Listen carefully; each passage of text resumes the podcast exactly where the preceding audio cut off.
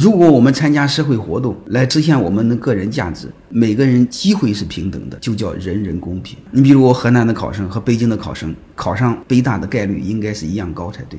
前两天有很多北京的粉丝怼我，然后说我们北京考分也不低。